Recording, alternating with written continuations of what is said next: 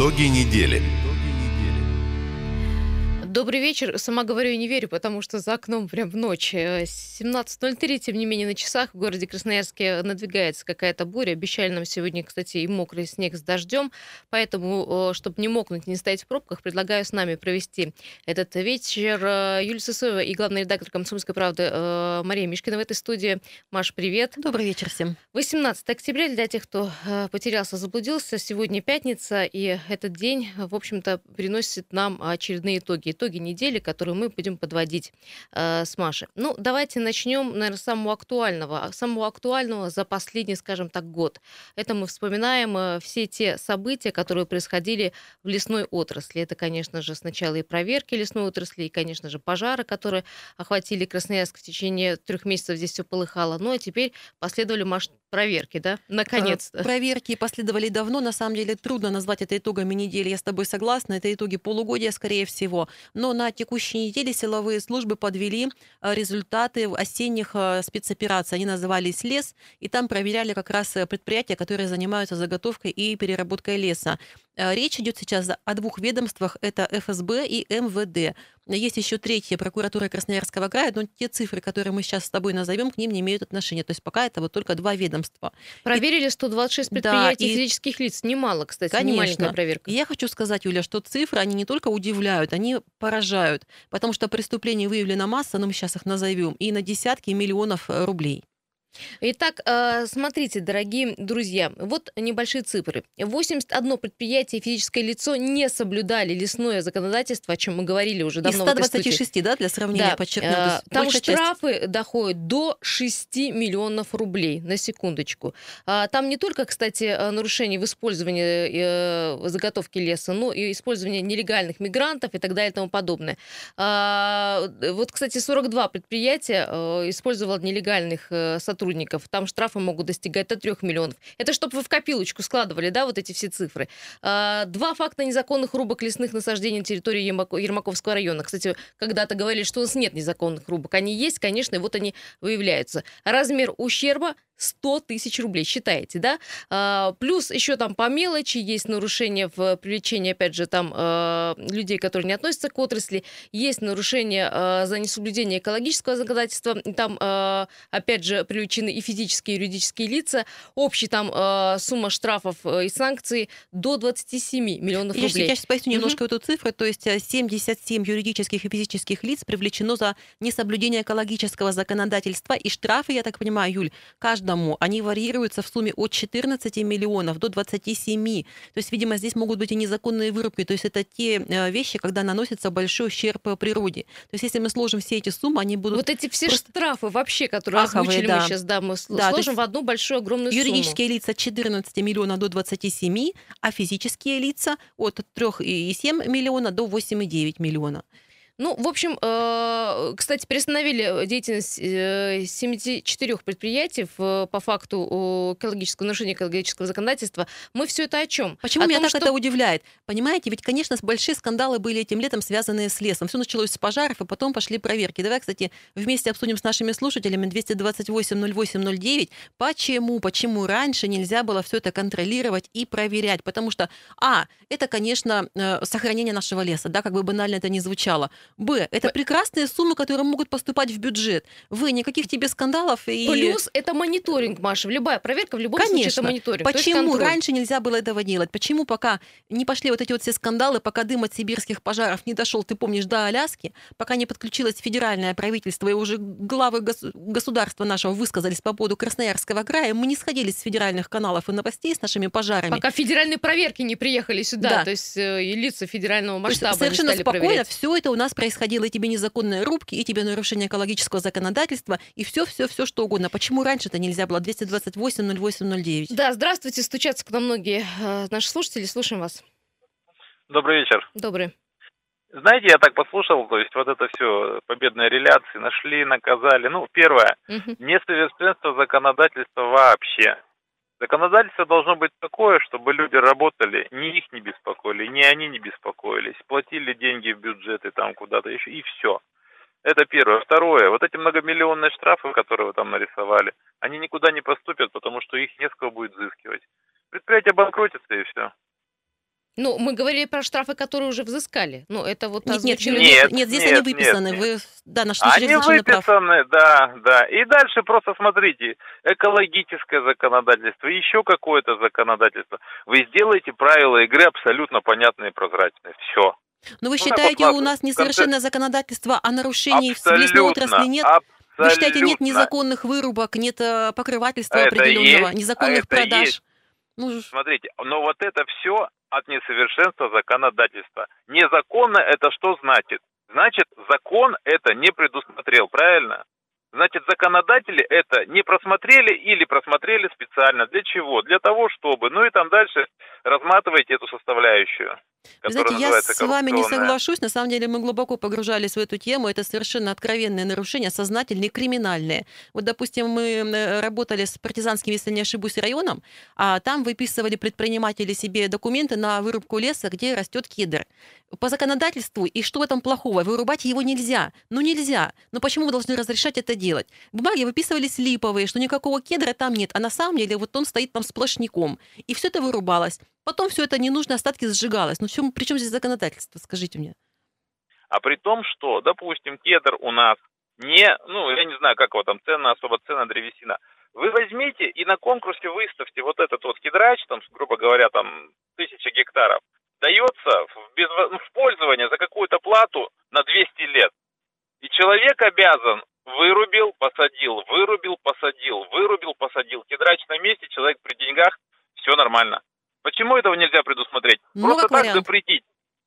А Нет, я ну, с вами согласна, надо сгорели. пересмотреть вообще э, закон, лесной закон и посмотреть, потому что я с вами согласна, там, наверное, что-то не так. Мы весь закон не знаем с Машей наизусть. И, возможно, если, ну, не всем, конечно, черные лесорубы, их никто не отменял, но людям, которые хотят работать, может, наоборот, ставят препоны, не дают работать. Но, да, тем не менее, да. Да, напомню но... наш вопрос, почему такие масштабные проверки, которые показали просто аховые нарушения, абсолютно криминальные э, систему то есть в лесной отрасли, почему они э, пошли только после того, как скандал с красноярскими лесными пожарами дошел не только до федерального уровня, но, по-моему, до международного, 228-08-09. Почему, в принципе, у нас за этим раньше не следили с таким пристрастием? Или просто начали об этом больше говорить. Здравствуйте, слушаем. А, здравствуйте, добрый вечер, Виталий меня зовут.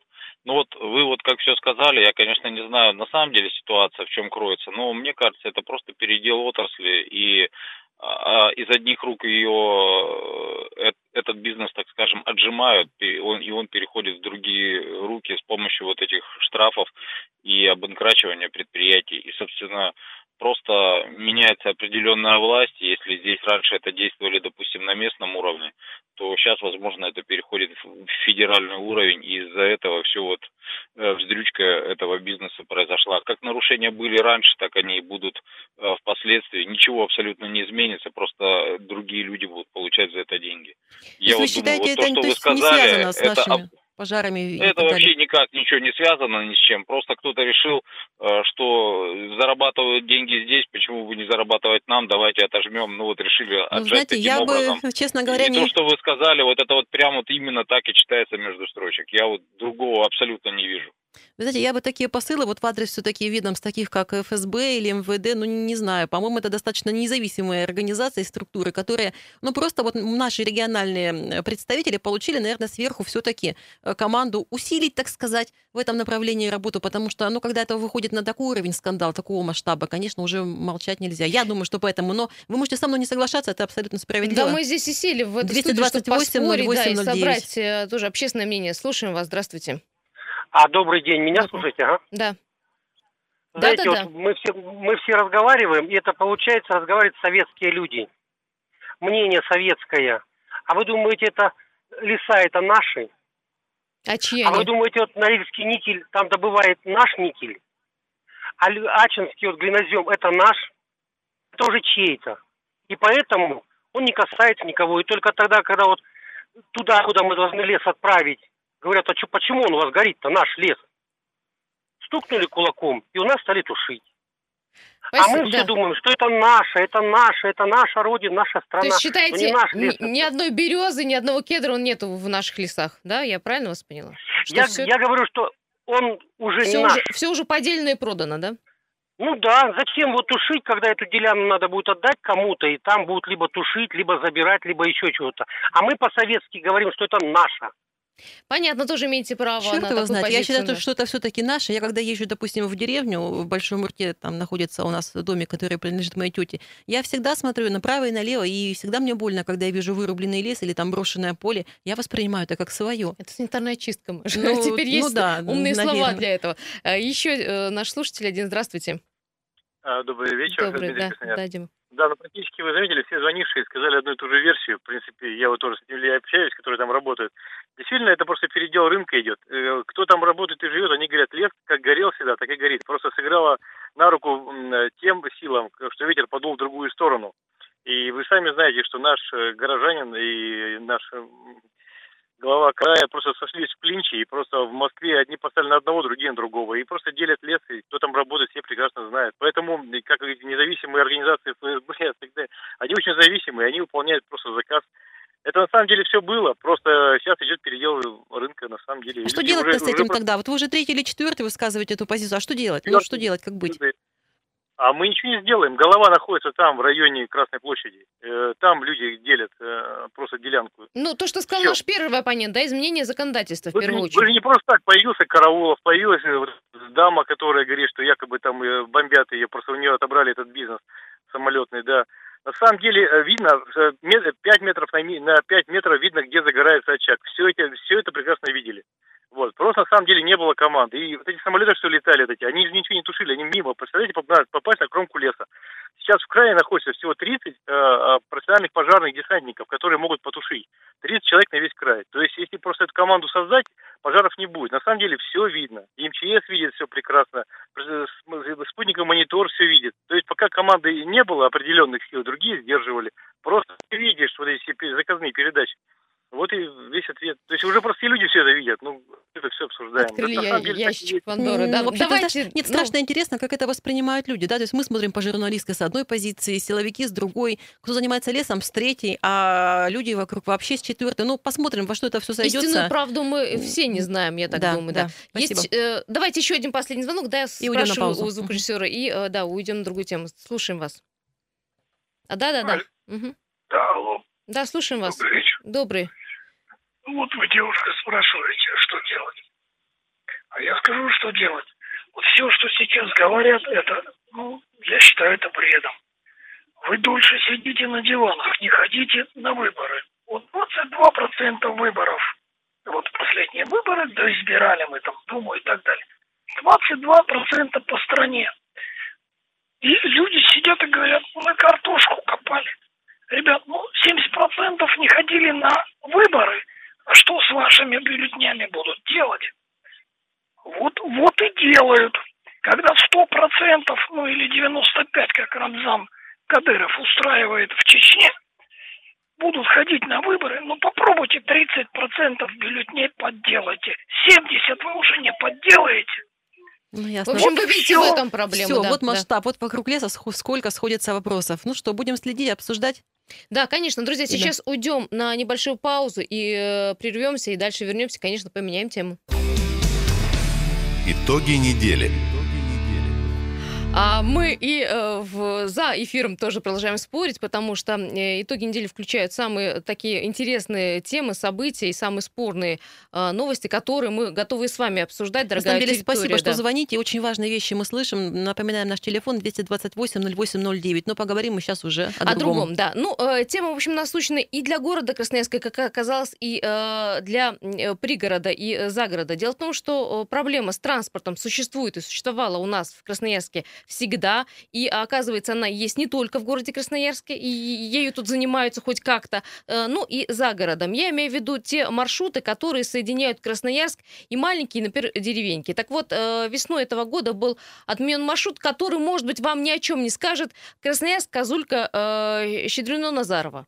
Вот такой вот маршрут, который соединял э, несколько пунктов. Э, в чем проблема? Ты знаешь, мы, мы знали об этом э, только потому, что нам позвонили люди, живущие в этих населенных пунктах, и рассказали о том, что с весны, вот сейчас уже наступила осень, они звонили нам на текущей неделе, они не могут добираться до Красноярска. На самом деле у многих из нас живут в деревнях родственники. Да, наверное, в каждой семье. И никогда мы не задумывались, а вы, может быть, знаете и расскажете, насколько легко им выезжать из деревни или возвращаться обратно. Просим, кстати, поделиться этой информацией информация 228 08 потому что вот по данному случаю, по Назаровскому району, мы начали разбираться, и э, уже в Минтрансе нам дали ответ, но мы чуть позже э, скажем, значит, что нам там сообщили. Вот, то есть если есть какие-то населенные пункты, откуда не могут выехать ваши бабушки, дедушки, прочая родня, или проблема доехать до туда, ну, у граждан, наверное, меньше, потому что есть автомобили, да, у многих.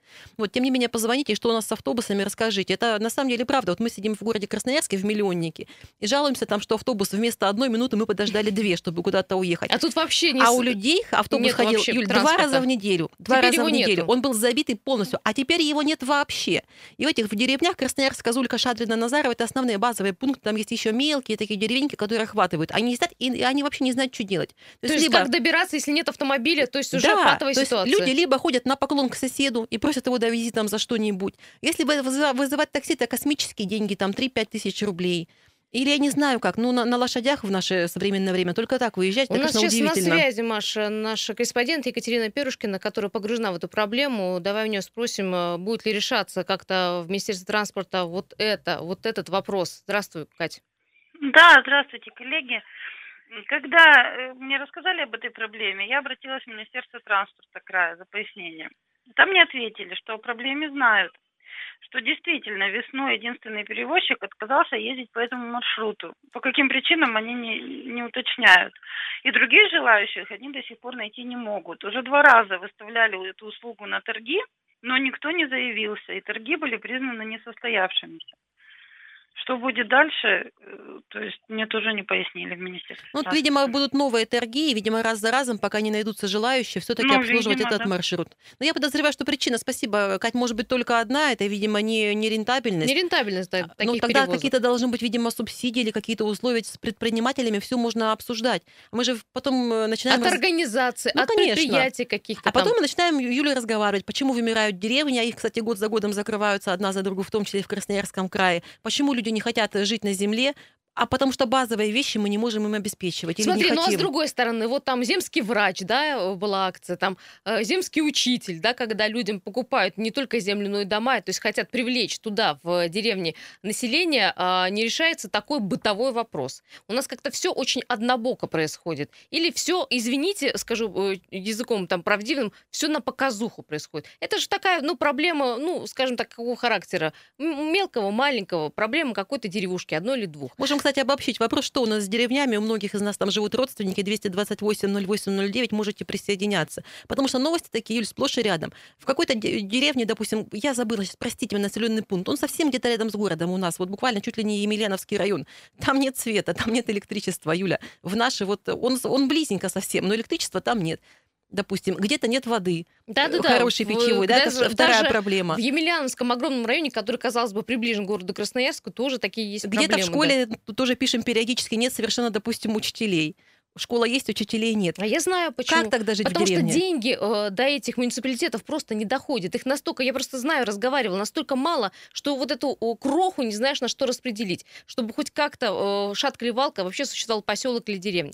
А, ну что, вы можете, кстати, друзья, писать э, чуть попозже. Я так понимаю, что не всегда можно тут и сейчас это сделать. На Viber WhatsApp плюс 7 391 228 0809. Включаться в тему нашего разговора. Есть э, те, кто знают, как живут деревни. Давайте послушаем. Здравствуйте. Да-да-да, алло. А, Человек на линии, судя по всему. Что тогда проблема? Я, я, я себя слышу и вас, а вы что-то молчите. Давайте еще, э, давай, Дмитрий, еще одного примем. Здрасте.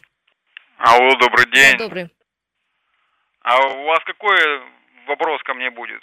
А мы сейчас обсуждаем, что у нас с деревнями. Начали с того, что отменили автобусные маршруты в ряде деревень Назаровского района, но говорим о том, что деревни пустеют, в том числе в Красноярском крае, поскольку... Да, это точно. Я сам родом из Нижнего Ингоша, вроде бы районный центр, а проблемы все время с отоплением. Люди платят огромные деньги за коммунальные услуги, а с городом Красноярском не сравнить эти услуги. Услуги делаются на процентов на 10, если сравнивать с городом. Вот. Как ветер, все время отключается электроэнергия. Вот эти вот двухэтажные дома кирпичные, э, район э, кирпичных домов. То есть проблем куча, а решаются вот, они Вот коммунальные да. проблемы, угу. в том числе, о которых мы с тобой не сказали. Все верно.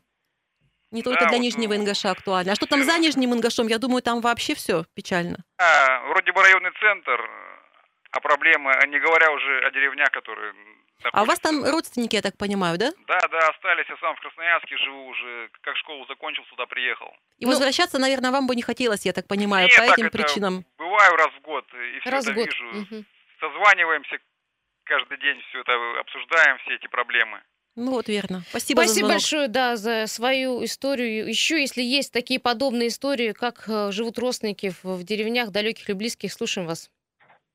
Добрый вечер, да, добрый. ребята. Угу. Константин, э, значит, я вот сейчас вот слушаю передачу вашу и э, делаю ориентир на такие так называемые ключевые слова. А ключевыми словами являются лошади, земский врач. И у меня ощущение, что мы вернулись в 19 век. В глубинку, когда фельдшер на одну деревню, и к нему несут яйца для того, чтобы как-то он помог. Слушайте, у нас ну, практически так, так и есть. Так и есть, вы прямо описали вот, ситуацию, вот, да. Вот, угу. вот, вот, вот так вот, ситуация, вот, которая сейчас происходит, ее не могло быть, ее не было при советской власти, при Советском Союзе. Отсюда я делаю вывод, что надо все-таки возвращаться к социализму. Хватит, хлебнулись этого дикого капитализма, который э, деньги в стране есть но не, ну, не про всю, не, не про нашу честь, понимаете? И это обидно. Вроде бы они и выделяются, а их как не было, так и нет. Потому что дикий капитализм. Стенки надо ставить, расстреливать. Маузер, ваше слово. Вот до это этого ну, уже Давайте доходит. все не так резко, без экстремизма. Спасибо. Я хочу, можно я проц... высказался Константин. Можно да. я процитирую э, жителей, жителей Назаровского mm-hmm. района, которые нам рассказали, что у них там происходит с транспортом. А, я живу в Красноярске, но родом из деревни Сахапты. Раньше каждые две недели мы ездили к родителям. Теперь встречи с родственниками стали намного реже, потому что проблемно стало добираться. Чтобы уехать в Красноярск, нужно сначала доехать до Назарова. Просить в деревне некого, не у всех есть машина. Те, у кого они есть, работают в поле. Если нанимать частное такси, то цена поездки поездки варьируется от 500 до 700 рублей. Я так понимаю, до Назарова только. Uh-huh, uh-huh. А других деревень еще дальше. Даже если человек доехал до Назарова, не всегда бывают места в автобусах до Красноярска. Людям ни с чем приходится возвращаться обратно, пропускать учебу или рабочий день. Вот такая вот ситуация. Слушайте, я ездила в свое время очень часто в Ачинск, э, туда-сюда моталась. В общем, там проблема с автобусами была, потому что билет на автобус не взять в пятницу, субботу, воскресенье, когда все студенты уезжают. Да, еще какие убитые автобусы едут, но еще нужно э, купить это место. И, кстати, цена на автобус была тогда уже не маленькая. Ну, а еще приплюсовать э, цену за такси, например, от какого-то большого населенного пункта, получаем, Но что... в Красноярске машины стоят в каждом дворе, там по одна, по две в семье. В деревнях такого, правда, нет. Для нет, них нет, автобус это спасение и вообще связь с внешним миром. Я очень надеюсь, что наши, при нашем обращении эта ситуация не останется без внимания. Все-таки Минтранс занимается. Ну, конечно, это капля в море вообще проблем, в том числе и транспортных. Ну, к сожалению, Если нас... вы успеете 30 э, минут высказаться, я говорю тому слушателю, то давайте вас послушаем. Нет? А, алло. 228-08-09. Э, вот звукорежиссер мне запрещает брать звонки, потому что мы должны уйти на э, большие новости, и это закон. Но э, мы э, напомним, что наш телефон 228-08-09. В следующей части, можно большой анонс дам? Э, мы обязательно поговорим про круизы на теплоходе. Наконец-то огромный теплоход появился в городе Красноярске с большим «но». Круиз будет стоить почти в миллион. Давай только обсуждать не круиз только, а сколько мы вообще часто плаваем по Енисею, на большой реке живем. Часто часто ли вы плаваете, да, наверное, вот Если у вас на это деньги, потому что, опять же, на своем опыте скажу, что... И бог с ним в круиз хотя бы до развернулась и не поехала. Э, путешествие по Енисею закончилось ничем, просто не хватило денег. Давайте эту тему тоже обсудим уже через пару минут. Э, Мария Мишкина, Юлия Сысоева в этой студии, пожалуйста, не переключайтесь.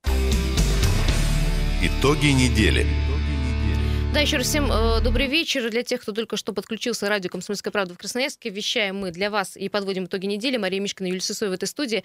Э, сегодня много э, чего обсудили, много э, чего осталось. Пропущу пробки. Скажу только, что сейчас на данный момент 8 э, баллов пробки. В принципе, для пятницы а давай мы вечера... в финале программы да, посмотрим проговорим. и расскажем. А, ну, я предлагаю с, э, с уикендовской новости начать. Почему? Потому что говорим мы про путешествие по Енисею. Дело в том, что, если помните, был раньше огромный теплоход Чехов, который потом уплыл э, по Волге от нас, и к нам, а, в общем-то, приплыл э, теплоход, опять же, с Волги, только он называется теперь Максим Горький. Теперь, в общем-то, круизы будут доступны, ну, про доступность мы и поговорим. Вообще, э, дело в том, что у нас есть огромный, как Маша правильно сказала, Енисей, есть э, скажем, доступность фактически пешая, да, чтобы подойти к теплоходу, сесть на него и прокатиться. Но э, вопрос, на чем кататься. Дело в том, что парк э, теплоходов, круизных, не круизных, прогулочных, в общем-то, да, очень обвешал. Потому что смотреть, э, когда ты на набережной находится, очень больно. Все такое уже, ну, такое изжитое, понимаете? Ты знаешь, я помню, я еще была маленькая, и мы приходили на речной вокзал, и мы покупали какие-то билеты, и мы элементарно плавали. Да это, кстати, и не совсем-то и в детстве, и потом еще было. И мы плавали на простых вот этих вот обыкновенных ракетах, буквально немножко проплыл, где-то вышел на берегу, там немножко отдохнул, и люди, которые с нами плыли, там пошли на дачи.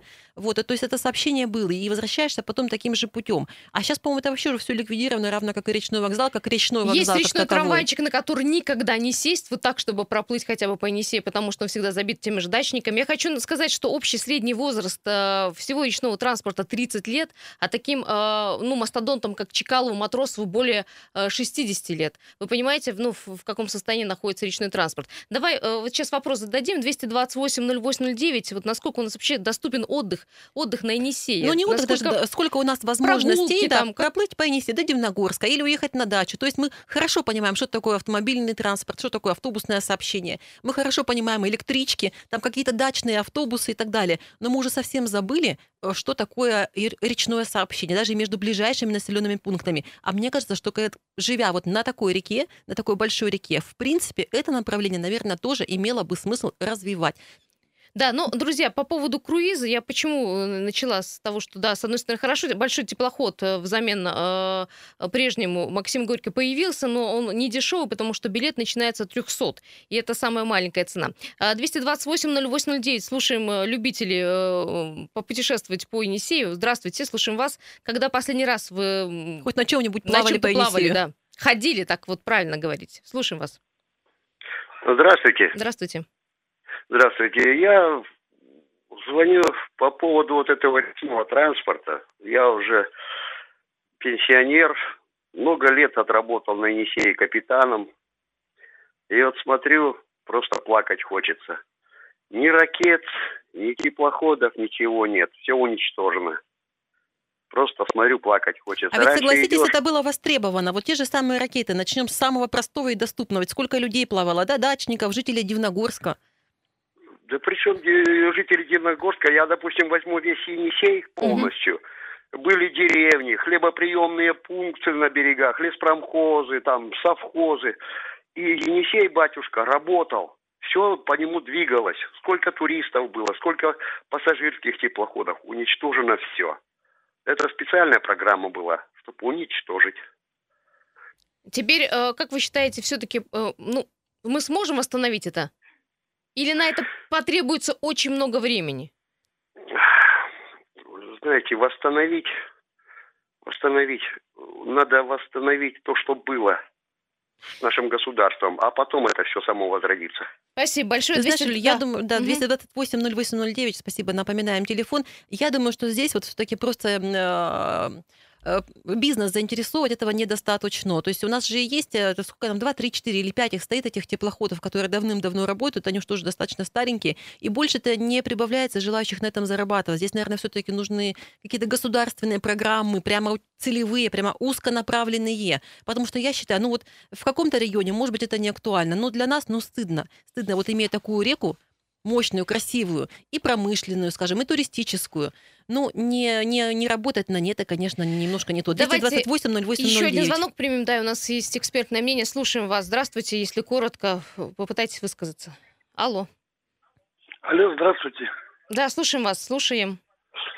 Э, я бы хотел вот что сказать. Э, было у нас очень хорошо. Ходили ракеты, ходили метеоры – Потом показа, пошли восходы. Можно было доехать в Атаманово, в Павловщину, куда угодно. Все куда-то исчезло. Потом был теплоход Чехов, потом его отдали вроде ну, бы это все Волгу, понятно, мы уже проговаривали. Что... Вы бы воспользовались да. сегодня ситуацией, если бы было это все сегодня? Конечно, Весь тот парк речной. Угу. Да. А сейчас э, на, на чем ехать-то? Понятно, ну, понятно. На... Понятно, а это главный большое, вопрос, да. на чем ехать, абсолютно верно. На чем ехать сейчас по Енисею, на чем? Да я вот не знаю, на чем, откровенно говоря.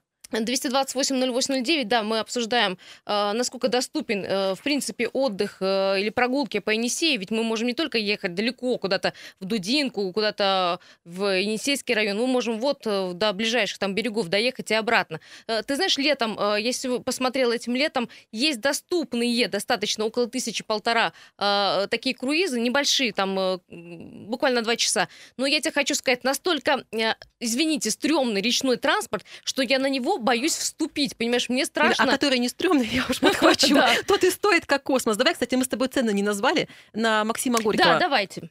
Так, расскажем, посмотрим. Самый дешевый вот. билет стоит 317 тысяч рублей. Ну, ну это, это прям на начало, север, прокатиться начало, да? на север. Да, вообще до миллиона доходят э, эти суммы. И знаешь, что самое обидное? Угу. Я вот вспоминаю, пару недель назад или три недели назад у нас в краевой больнице э, лежали, лежал француз, помнишь, которого инсульт да, да, разбил да, в Красноярске. Угу. Он с женой путешествовал на круизном лайнере, как раз собирался на север плыть. Он обеспеченный очень человек. Он занимался хорошим крупным бизнесом, а сейчас позволяет себе путешествовать. Вот он с женой, вот иностранцы, к сожалению, могут себе позволить за такие суммы плавать. И вот они и плавают, Юля, ну, а мы где? Получится. А мы где? Так и с Чехом, что при, при, приезжали только иностранцы плавали. А мы там провожали белым Я смотрела, мне было, откровенно говоря, обидно, что вот французы могут, а я, к сожалению, не могу. Правильно, Даже... как ты начала с того, что должны быть субсидии ну, для да. тех, кто, в общем-то, для нас, Я для не могу во всех ипостасях, во всех вот этих вот ступенечках. То есть круиз, понятно, я даже да. об этом как бы не говорю. Я бы съездила куда угодно, там на полчаса бы просто бы скаталась с детьми туда-обратно. Ну, здесь транспорта нет. Правильно говорят люди, были ракеты, были метеоры их сейчас нет. Енисей есть, а речного транспорта у нас э, почему-то нет. Вот это, к сожалению, конечно, очень обидно. Ну, давайте еще один последний звонок э, примем. Уйдем. У нас еще одна важная тема для всех радио и телеслушателей, телесмотрителей. Ну, Енисей цепляет, да. поэтому люди звонят. Конечно, да, слушаем вас. вас. Добрый вечер, это Добрый. я второй раз еще к вам пробился. Да. Смотрите, у нас все проблемы из-за того, что период навигации очень короткий, и поэтому получается, что себестоимость вот этого, вот этого, вот этого очень высокая. И поэтому, ну, то, что вот на Максиме Горьком цены такие, ну, это реально за предел. Я два раза ходил до Дудинки, ну, когда там жил. Так. Вполне нормальные студенческие деньги, без проблем были. Но то, что вот вы там озвучили, знаете... До миллиона рублей, мы сразу вам говорим. До миллиона нет, тогда я, я серьезно, я, я вот... Я один раз разорился, грубо говоря, но это были вменяемые деньги. Круиз по Карибам с перелетом отсюда, с детьми, половины даже этого не было. Ой, слушайте, у нас в Красноярском Загорье отдохнуть на порядок дороже, чем в хорошем каком-нибудь туристском отеле. Вот и я, нет, почему непонятно. Надо Все как, как... познается в сравнении, да, да, я вас поняла. Дай мне еще, Юля, одну секунду, я еще спасибо просто большое, цифры. Спасибо, Непонятно, может быть, людям, то есть за что такие деньги? 11 дней в пути, 11. Значит, минимально стоит 356 тысяч, максимально 901 тысяча рублей с человека. Обратно еще дороже, те же самые 11 дней, но минимальная сумма 421 тысяча сейчас человека, это полмиллиона, да, ой, как страшно, честно говоря, даже мне страшно произносить эти суммы. И обратно уже 1,6 миллиона да рублей. Да мне, 80 вот тысяч, все включено, две недели, Турция, пожалуйста, ешь, пей от живота. Ну, ну, ну, о чем мы говорим? Я предлагаю поменять тему, у нас остается совсем немного времени, но есть очень важная информация. Давайте к ним. Меняем тему. Да, спасибо. Итак, у нас э, есть новость. И седьмой канал, почему и, э, сейчас объясню, переходит на круглосуточное собственное вещание. Мы вот в, в понедельник понедельник говорили про ТВК, которое тоже ушло на собственное вещание. Теперь и «семерка». Я предлагаю, пока мы э, заводим тему, э, набирать э, телефон главного редактора седьмого канала Давай объяснить, с чем Толстого. это связано. Вообще угу. с 16 октября окончательно э, мы перешли на цифровое вещание. И э, естественно, местные телекомпании никуда не могут попасть ни в какие уже пакеты мультиплекса, и они вынуждены, видимо, отказываться от, ну, от, от той схемы работы, как было. То есть, когда идет федеральный канал, и наши и просто вшиваются да. со своими угу. программами. Теперь нужно делать, делать либо полностью свой контент, либо ну, изобретать что-то совершенно иное. А, Виталий у нас на связи. Здравствуйте. А, скажите, пожалуйста, ну а что теперь делать э, зрителям вашим? Что ждет? Контент-то поменяется?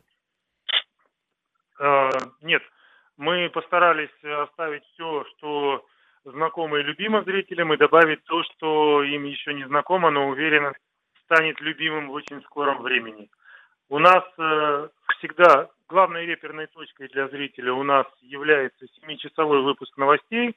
Это несложно запомнить. Мы седьмой канал, у нас и 7-часовой выпуск новостей вечером, и 7-часовой выпуск утром. И мы добавляем еще несколько выпусков новостей, у нас будет, это очень простая сетка, у нас вып, новости будут выходить каждые 4 часа. Э, легко запомнить, легко понять. А вот все, что касается, кроме новостей, у нас будет, конечно, больше общения в студии, И еще у нас будут э, фильмы, у нас будет документалка, у нас будет сериалы. В принципе, мы теперь сами вольны наполнять свой эфир так, как захотим. Собственно, чем мы и собираемся заниматься. Скажите, а фильмы, фильмы и сериалы это какой-то приобретенный контент, да? То есть вы где-то что-то закупаете? Да, да. Мы, конечно, когда-нибудь, наверное, сами начнем снимать фильмы и сериалы, но пока предпочитаем... Я к тому, что это все-таки дорогое удовольствие, мы же тоже это все понимаем. Да, это дорогое удовольствие, но здесь есть э, довольно четкая математика. Ты понимаешь примерно, сколько ты сможешь рекламы разместить э, во время фильма, и исходя из этой экономики ты покупаешь. Да, это сложно. Это сложно, я скрывать не буду, но мы э, ради зрителя готовы идти. Последний вопрос. На Скажите, насколько вы успели подготовиться или все-таки до последнего вы, коллеги, ожидали, что ситуация изменится? Мы про мультиплекс говорим. А, нет, про мультиплекс я, честно сказать, э, поддерживаю эту идею, идею цифровизации. Я понимаю, что нужно шагать в ногу со временем, и это правильная мысль. Конечно, она создает определенные сложности для региональных и муниципальных каналов, но, с другой стороны, эти сложности подталкивают к изменению, к обновлению, собственно, к чему мы и движемся. Спасибо. Виталий, огромное спасибо. Я Виталий за Толстов, главный редактор седьмого канала был Да, я за существование местного телевидения. Красноярск в этом плане всегда был сильным. У нас большое количество телекомпаний. В Новосибирске, кстати, помню, ни одной нет, а у нас есть, и мы всегда этим гордились. Поэтому коллегам, откровенно говоря, искренне удачи. Давайте работать, давайте жить. Ну, и мы всегда всех условиях. поддержим. Да. Спасибо всем, э, кто звонил, нашей аудитории. Друзья, напоминаю, что после выходных в понедельник в 7 утра мы уже появимся с новостями, и поэтому не пропустите программу нашу. Итоги недели